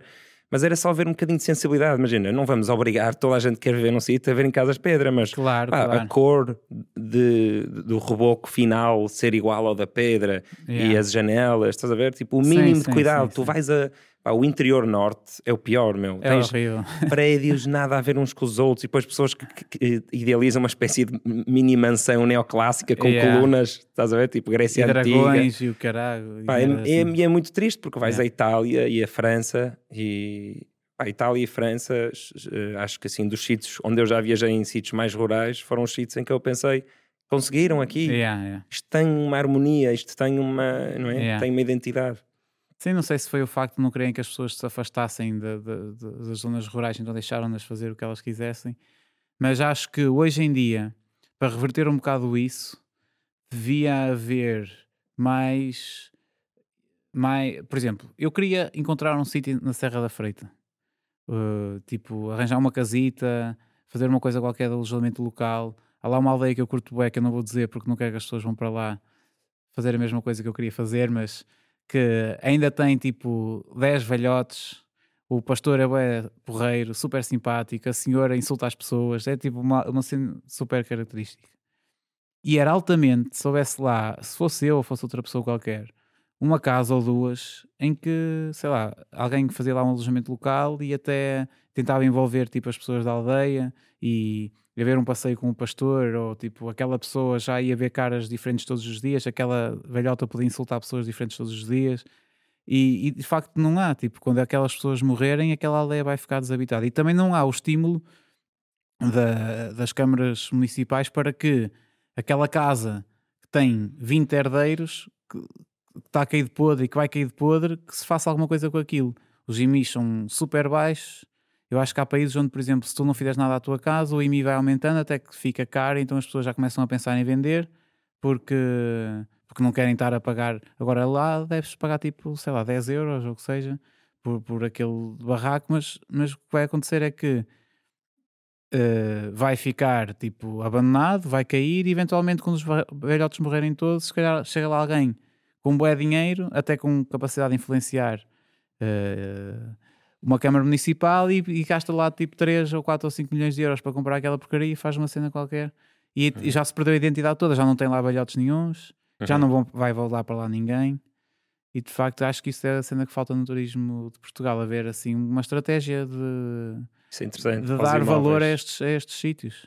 Ou as coisas que se ficassem mais de pá, 15 anos em tribunal ficavam do Estado. Estás a ver? Haver assim um, haver assim um, bem yeah. visto, uma, um bocadinho mais de pressão, se calhar, para resolver as coisas. Sim. Eu pergunto, pergunto às vezes, então quem é esta casa? É esta casa, o senhor está, está aqui de podre. Esta casa ficou. Não, é impossível. Tipo, é muito uhum. difícil de conseguir.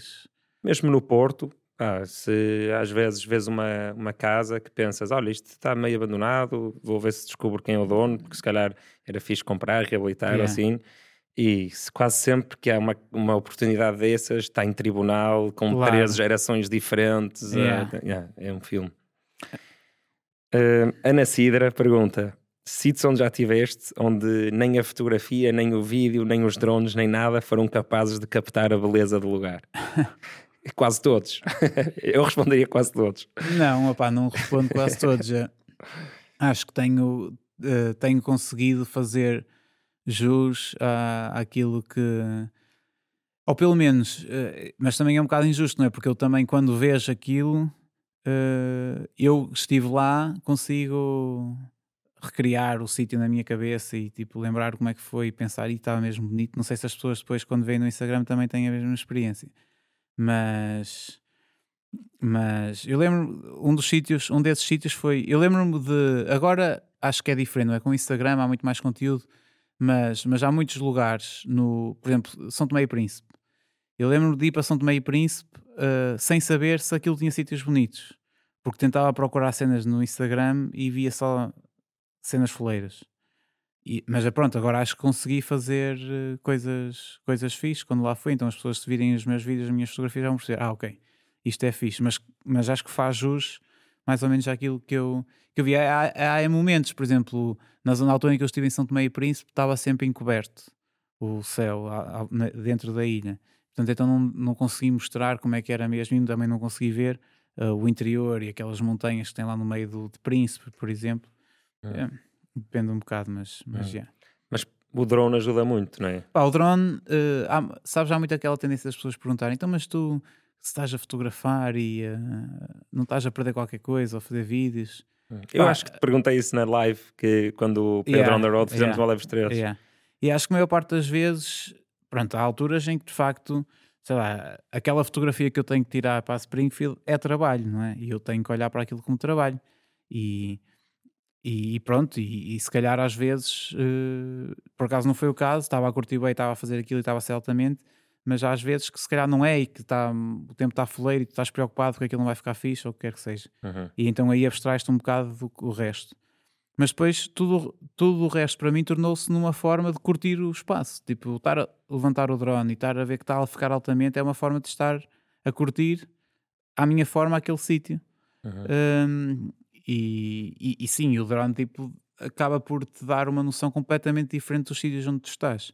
E até, nem muito, muitas vezes, até te ajudar, ou, ou, poucas vezes até achas que é mais feio depois de teres levantado o drone, maior parte das vezes achas que é muito mais fixe por teres levantado o drone e perceberes as texturas e não sei o quê. E às vezes é mesmo tipo uma cena que estás ali a curtir e tu, ui, olha para isto, olha para aquilo.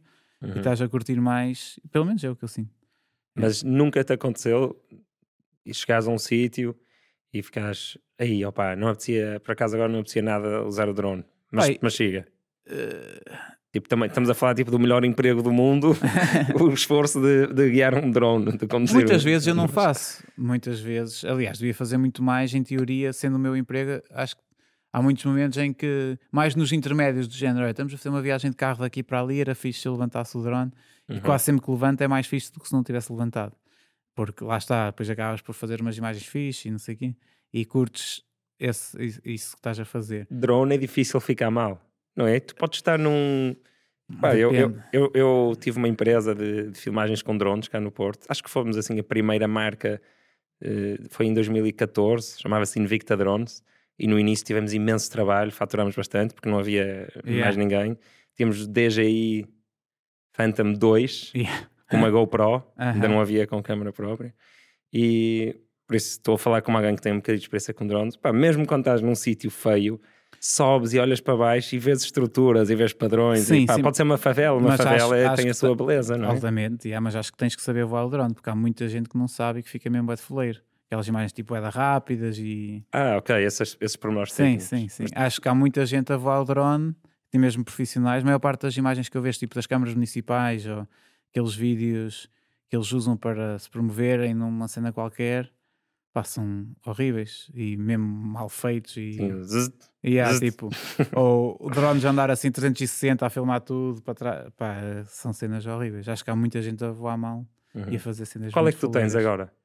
olha, comprei antes de ir para aqui o Mavic 3 Classic okay. mas tenho o, o Pro 2 e tenho o Mini 3 e não, vês, eu já pensei em comprar um Mini, porque também gosto dessas coisas quando viajo. Achas que compensa comprar o, o Pro 2 em vez do Mini 2? Ou... Imagina, há uma diferença grande da qualidade do Mini Opa, para o Pro. Não, sei, não te sei dizer ao certo. Não te sei dizer ao certo. não estavas à espera desta não pergunta. Desta... não te sei dizer ao certo. Sei okay. que o Pro 3 é wet fixe e que filma bem, bem, tem alta qualidade e, epá, e acho que para, para aquilo que se paga é um Pá, uhum. aquilo é deste tamanho, é surreal. É mais, é mais leve do, do que este livro, se for preciso. É, Sim, é pá, incrível. Surreal. Eu tive um Phantom 2 assim, yeah. que era péssimo. Yeah. A velocidade da tecnologia é incrível. É impressionante. Impressionante. Yeah. Olha, vamos falar aqui do futuro. Hum, tu imaginas-te fazer isto para sempre? Ou achas que um dia te vais fartar? Ou achas que vais ter que descobrir novos ângulos de viver uma vida relacionada com viajar?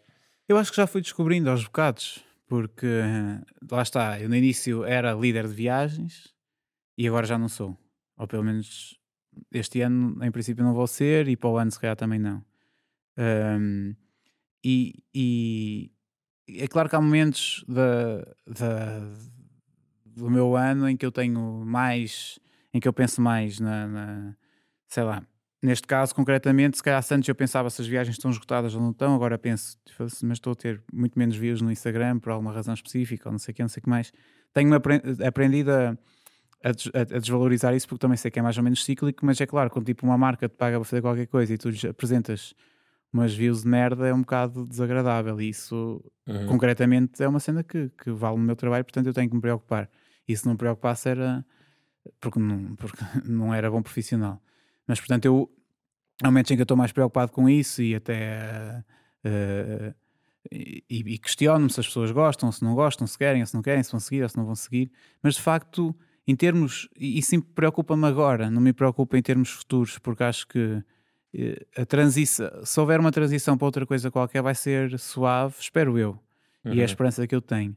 E, e, e natural. E, e, acredito que se calhar se eu hoje em dia vivo um bocado daquela imagem do gajo que vai viajar e que anda na selva e não sei o quê, uh, porque a imagem é, é aquilo que eu faço, portanto foi aquilo que eu construí.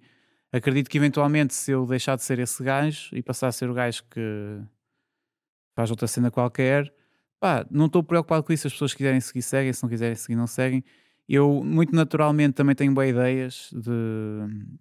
e vou fazendo muitas coisas. Quero muito ter uma cena Serra da Freita, como te disse quero muito ter uma cena noutro sítio qualquer e sei que vai acontecer num futuro muito próximo uh, e portanto uh, se calhar um dia não preciso do Instagram porque tenho um alojamento local aqui ou acolá uhum. são coisas que eu tenho gosto e, e, não tenho pensado muito sobre isso porque sei que naturalmente as coisas vão aparecendo e sabe, fiz, fiz, construí uma carrinha uma autocaravana há dois anos entretanto já comprei outra e gostava de comprar outra e são, sabes, são, as coisas vão acontecendo com naturalidade. Uhum. E acho que é uma das coisas que eu também falo quando as pessoas me perguntam: Ah, mas quero ir viajar, mas tenho que me despedir. Eu não conheço ninguém Eu conheço pessoas que, imagina, se despediram para ser músicos e não foram bem sucedidos. Mas não conheço ninguém que se tenha arrependido. Uhum. Ah, porque, porque é que as pessoas se preocupam? As pessoas preocupam-se muitas vezes. Ah, porque vou um, perder um trabalho que já tenho e depois uhum. não sei se encontro o mesmo trabalho ou algo semelhante. E nunca ouvi alguém a dizer: pá, despedi-me para ir viajar, ou para ser músico, ou para me dedicar a uma cena qualquer e arrependi-me porque não encontrei o trabalho que tinha antes e não sei o quê. Nunca ouvi ninguém a dizer isto. De certeza uhum. que há algumas pessoas, mas acho que é para aí uma ou duas no meio de muitas. Eu já convenci um amigo a ir viajar comigo que estava com esse medo e depois voltámos e ele conseguiu o mesmo emprego, a ganhar o mesmo, só que a trabalhar três dias por semana em vez de cinco. A sério? Mais ou menos. Mais ou menos isto. Sim, o mas, valor não era exatamente o mesmo. Sim, mas, sim, mas eu acho que a experiência que eu tenho. Medo, yeah, yeah. A experiência que eu tenho é quando tu fazes uma coisa desse género, tu estás logo desde o início a abrir muitas mais possibilidades e a estar muito mais permeável a, a ti próprio, às tuas ideias, àquilo que tu queres e que não queres e, e, e, aos outros e aos estímulos de fora. E portanto acho que muito mais naturalmente pode ser um, sei lá, ir viajar ou despedir-te ou fazer isto ou fazer aquilo. Acho que é o passo para. É o primeiro passo para, para todas as outras coisas que vêm a seguir. Uhum. Opa, e sinceramente não conheço ninguém que as outras coisas que vieram a seguir eram todas más e que as pessoas se tivessem arrependido daquele passo que, que deram. Uhum. E, e, e aquilo que me tem acontecido hoje em dia uh, na minha vida é, é isso: é tipo, o, primeiro passo foi mesmo fodido, e, e, mas a partir daí as coisas foram simplificando. E portanto, se eu penso no que é que eu vou fazer no futuro, pá, curtir a viajar, boé, mas se eu não curtir, curtir viajar, não vou viajar e não estou preocupado com isso. Pois, já, já tens aquela confiança que eu também tenho de quem seguiu o seu rumo e as coisas tem corrido bem e então confias que vai continuar mas, a correr bem. Mas é? também tenho, tenho respeito uh, pela, pela minha saúde mental e pela minha mente e pelas merdas que acontecem à minha volta, porque não acho que só pelo facto de, ser, de eu ser aquilo que eu sou e de estar na posição em que estou, que vai ser tudo bom o resto da minha vida e que vou ser a pessoa mais saudável mentalmente e que vou ser o gajo que nunca vai passar por uma depressão ou que nunca vai ter momentos down. Porque, primeiro, tenho muitos momentos em que estou menos bem eh, como acho que toda a gente. Isso é também uma das coisas que, que eu gosto de falar e, de, e, que as pessoas entendam que, apesar de ser um privilegiado porque faço aquilo que eu quero, como eu quero, ganho dinheiro a fazer isso, estou bem, tipo, é, é surreal pensar, sei lá, é impossível, eu não consigo imaginar o que é que era ser eu há 5 anos e pensar em estar aqui, porque a pessoa fala muito, ah, eu tenho um sonho, tinha o um sonho, atingi o meu sonho. Isto nem era um sonho, mas isto é, é, tão surreal que nem sequer tinha capacidade de uhum. sonhar numa coisa assim do género. Mas isso não quer dizer que eu seja o gajo mais iluminado, que está sempre bem disposto e que está sempre a sorrir e que acha em que todos os momentos da vida que está tudo bem. E, e, acho que é um processo que acontece com toda a gente, seja as pessoas que estão menos bem, como as pessoas que estão melhor, de se sentirem de se questionarem, de se sentirem menos bem por alguma razão qualquer. O Pedro on the road no outro dia disse a um amigo meu que tem tipo três dias maus por ano. e eu pensei, fogo, este gajo surreal. Eu tenho mais que três dias maus por ano. E acredito que há gente que tenha muito, muito mais do que três dias maus por ano. Mas, mas de facto, eh, acho que muitas pessoas se demovem de tomar decisões ou o que quer que seja porque sentem um, sentem qualquer coisa menos boa e acham logo que estão no caminho errado ou que não é suposto sentirem aquilo. Uhum. E, e, não é verdade. Acho mesmo que não existem vidas perfeitas e que, e, e, que as pessoas se devem inspirar por pessoas como eu, ou quer que seja, pelas coisas boas, mas também eh, se, se inspirar pelas coisas más e perceberem que qualquer fase que estão a passar na vida delas, em que as outras pessoas todas, estando a viajar o mundo ou estando em casa passam pela, pela mesma cena. Uhum. E há uma coisa que, que é uma, eu, eu chamo sofrimento do, dentro do, do vulcão, que é, e o, e o meu irmão falou disto também no outro episódio, que é quando tu chegas a um, a um, a um ponto na tua vida, numa área, qualquer área que seja, em que tens sucesso e és visto pelos outros como alguém que está em grande ou que, ou que tem uma vida invejável, um, subiste o vulcão, mas depois entraste ali para a covinha do vulcão e podes ficar ali um bocadinho preso, precisamente por a sociedade estar toda a dizer que o que tu estás a fazer é espetacular e que estás em grande. Então yeah. pode-se pode criar uma prisão aí, que é, que é do, do vulcão, e, e, tem, tem a ver não só com a pessoa não ter coragem de sair de, fa de fazer uma coisa que não gosta, porque eu sei que tu gostas do que fazes, mas acho que também acontece, mesmo gostando do que faz, uh, sentir um bocadinho de pressão. Aí, se eu sou tão admirado pelas outras pessoas, eu devia estar mais feliz. Às vezes Tenho sentes isso um, ou já sentiste? Um primo meu que uma vez estava a falar sobre isso num, numa situação qualquer em que um, um, famoso se suicidou. Já não me lembro quem era.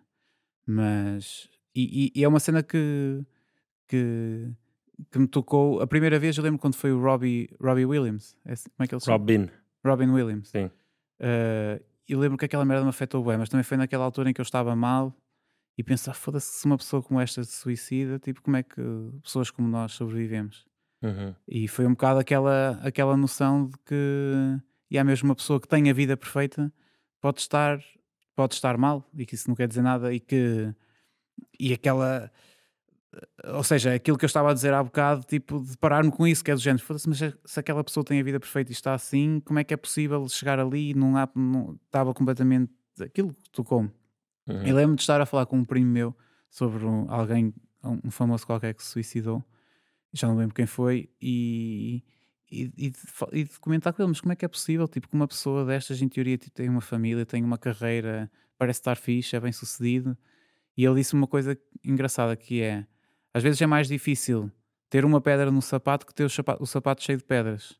Porque quando tens o sapato cheio de pedras, tu nem identificas os estímulos e tu não sabes e tu vais caminhando e vais-te safando. Mas quando tens só uma, incomoda-te muito mais e, e, tu, e tu sentes quase como que tipo, está tudo bem, eu só tenho uma pedra, uma, uma pedra no sapato e não me consigo orientar com esta pedra, não consigo estar bem.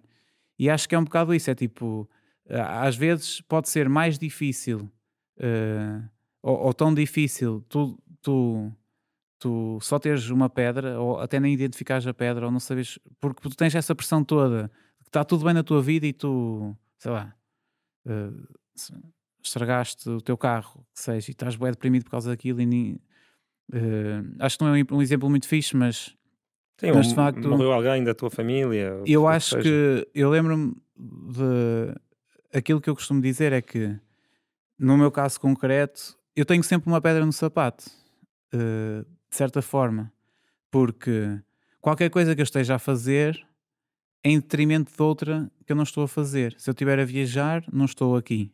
E se eu estiver aqui, não estou a viajar. E são as duas coisas que eu mais gosto de fazer. E são uh, contraditórias, são, são opostas. Eu faço uma coisa ou faço outra. Estar no despolarias ou a viajar. Yeah. e portanto, tenho que optar sempre por uma coisa que gosto, ou entre duas coisas que gosto. E isso é sempre uma pedra, de certa forma. E, a maior parte dos dias não é. E tu estás a curtir. Mas há dias em que é, em que tu acordas na Guatemala e pensas: foda-se, estou aqui a fazer o quê? Devia estar em, em Portugal. Ou estás em Portugal há um mês e estás bem e estás com a tua família e para a semana alguém faz anos e tu queres estar lá, mas de repente devias era estar noutro sítio qualquer. E acho que a, a, minha vida e das outras pessoas todas é uma gestão disto e aprenderes a. No mesmo, eu acho que tem muito mais valor por ser assim porque se fosse. Eu, eu, eu, eu, não, eu não invejo as pessoas que viajam tipo 4 ou 5 anos seguidas. Aliás, até quando alguém me diz que está a viajar há 4 ou 5 anos, eu até fico com pena das pessoas, porque tenho pena de, de certa forma que elas não tenham nada que as faça voltar a casa. Uhum. Porque eu tenho e, a, e, a, e ainda bem que tenho. já senti um bocadinho isso também, a viajar um. Pá, isto, a minha, minha observação vale o que vale, mas quando eu encontro pessoas que estão a viajar há, há um ano ou há cinco anos, as que estão a viajar há cinco anos, efetivamente, da minha experiência pessoal, parecem um bocado mais perdidas. Sim, acho que sim. Tipo, e, sim, eu... Só que o meu universo devem ser para aí 20 pessoas, yeah. ou sei lá, não sei, mas, mas sinto isso. É muito diferente o aspecto até. Sim, sim, a atitude. Uh, mas as histórias dos 4, 5 anos yeah. costumam ser melhores. Sim. Yeah. Por acaso falei, falei, falei, disto há pouco tempo com, com um português que andou a viajar assim 4 ou 5 anos e ele disse-me que a certa altura tipo, já não já nem se importava de morrer, porque estava, sentia-se completamente desligado de hum. estava completamente animal. Acho que foi a expressão que ele utilizou, que se sentia completamente desligado de, de, da humanidade que tinha, de certa forma. É, é engraçado. Uhum. E, e de facto, pronto, eu, eu embora esta seja a, de certa forma, a minha maior pedra, uh, por, por, outro lado, é aquilo que eu valorizo mais e, e, tenho, e, e, fico contente por ter uma pedra, porque significa que tenho que, que, tenho alguma coisa cá, mas também tenho alguma coisa lá, e isso acho que dá valor uh, a tudo o que eu faço, seja estar aqui ou seja, seja estar a viajar, valor, e faz com que eu com que eu olhe para as coisas de uma forma que me, que me responsabilizam a mim de tomar as decisões que eu tomo, mas também me ajudam depois a estar numa posição em que aprendo mais com as coisas que eu faço, com as viagens que eu faço, com uh, e, e pronto, às vezes estas coisas que em teoria uh, são pedras é aquilo que nos proporcionam a chegar onde nós chegamos e a fazer aquilo que nós fazemos e a, e a, e a crescer e a repensar e a olhar para as coisas de outra forma e, e de facto sim, acho que as pessoas não devem ter medo de se sentir mal porque é uma cena bem normal, devem é, é fazer por se sentir cada vez melhor e ir à procura daquela, daquilo que elas gostam de fazer, porque acho que aos bocadinhos as coisas vão acontecendo e, opá, e não, é, não é preciso, é mesmo super fácil. Tipo, quando uma pessoa está deste lado, olhar para o lado de lá, tipo, eu, eu para o ano vou para a Austrália com a minha namorada e vamos fazer um visto de trabalho. Uh, concorremos a um visto de trabalho que é o Work and Holiday Visa e e, e eles deram-nos o visto. Portanto, vamos estar lá na Austrália alguns meses a trabalhar. Também já tive, já tive yeah. esse visto. E não é porque, e não é porque precise. Uh, eu, na altura, quando, quando estava a viajar pela América Latina e a conhecer esta, estas pessoas todas, muitas, muitas delas uh, tinham andado na Austrália, no Canadá ou na Nova Zelândia a trabalhar para juntar dinheiro para viajar. Uhum. E hoje em dia, se eu quisesse, podia ser aquele gajo que viaja durante 5 anos e que consegue sustentar a viagem na mesma, e se calhar até ganhar, se calhar até ganhava mais dinheiro se estivesse a viajar sempre do que se estivesse a vir a Portugal, não sei. Mas, mas eu quero ir para lá pela experiência, pela experiência de ir para lá e pela experiência de fazer uma coisa. Desde essa altura que conheci essas pessoas, sempre tive aquela ideia de que queria fazer uma experiência desse género. E agora, com, com, com esta cena do Instagram, tenho ainda mais porque, porque gostava de fazer uma cena completamente desligada daquilo que eu tenho. Embora aquilo que eu tenho feito nos últimos tempos é aquilo que me proporciona uh, a vida que eu tenho. Por outro lado, gostava de desafiar um bocado isso e de voltar um bocado às bases e viajar só por viajar ou fazer uma experiência só por fazer, uh, porque se eu, se eu tivesse a pensar de uma forma estratégica era muito mais fixe para mim, para as pessoas que conseguem, se eu fosse viajar 3 ou 4 ou 5 meses por não sei quantos países do que estar 4 meses a apanhar a bosta de vaca na Austrália, por exemplo. Uhum. Mas eu quero mesmo fazer uma cena que, que me retire um bocado desta esta cena do Instagram. Não uhum. quer dizer que não vá publicar, mas quero fazer um mau investimento em mim. Estás a ver? Quero investir mal na minha carreira e fazer um. Uh, por faz assim parte. Da, acho que isso faz parte da, da liberdade financeira, no fundo. Já, já, não precisando. Sim. Não é? Mas também vou ganhar dinheiro lá, portanto vou ganhar dinheiro sim, na Austrália, sim. o que é fixe. Sim, mas, mas de facto, isto tudo para dizer o quê? Que hoje em dia há tantas formas que tu podes, uh, tantas coisas que tu podes fazer para juntar dinheiro para viajar. Uh, como esta cena na Austrália, há, há vistos iguais a estes em bué de países, até no Japão descobri no outro dia, não sabia. Uh, já tenho bué amigos meus que estão a ir trabalhar para a Suíça e ganham bué dinheiro na Suíça e com esse dinheiro conseguem viajar o ano inteiro. Existem milhares de coisas que se pode fazer, portanto, uma pessoa vive agarrada àquela ideia de que é impossível viajar e que não dá e que uhum. com o dinheiro que ganham em Portugal, pá, saiam de Portugal, vão fazer outra coisa qualquer, não têm dinheiro, vão viajar uhum. e é muito mais fácil do que o que parece. Yeah. Gostei do que disseste sobre a pedra no sapato, porque realmente teres essa teres esse desejo duplo, que é de estar aqui com os amigos, a família e de estar a viajar, é o que te dá rumo e o que te dá lições, não é? Porque se, não tivesse, se só tivesse o de viajar, se calhar realmente tornar-te-ias num desses de, de é, viajar de 5 anos. E, sim, sim, sim, Acho que a minha vida ia ser muito triste se eu fosse. E não, não julgo a vida dos outros, não é? Eu, uhum. Quando eu digo que sinto pena das pessoas que me dizem não viajar há 5 anos, sinto ou, ou, ou, seja, não falo com ele como se ele fosse um coitadinho, mas é tipo, ou com ela, mas de facto é uma cena que eu penso para mim, não é? Tipo, eu não quero ser aquela pessoa. Respeito, e se calhar ela está altamente. E ela está altamente, e está-se bem, espero que mas sim. Mas tu é que não te identificas. Eu não me identifico uhum. e, yeah, e é isso. Eu sinto um bocado, não é bem uma pedra, é mais uma âncora boa. Eu imagina, eu quando fiz essa minha viagem grande de um ano, em que estive a fazer working holiday e estive na Índia, tive mais de metade do tempo na Índia, na verdade. Uh, só estive na Índia depois duas semanas na Malásia e depois tive quatro. Tu trabalhaste na Austrália tipo um mês e depois. Sim, lá está, eu estava a trabalhar pela experiência. Yeah. Mas olha, foi, foi, foi fixe. Trabalhei nas obras em Sydney e. Mas... Ganhavas quanto, lembras-te? ganhava para aí 700 dólares por semana. Ou 700 euros. Provavelmente sei. 700 euros. Eu fiz um post no Facebook na altura, Yeah. tem que ver.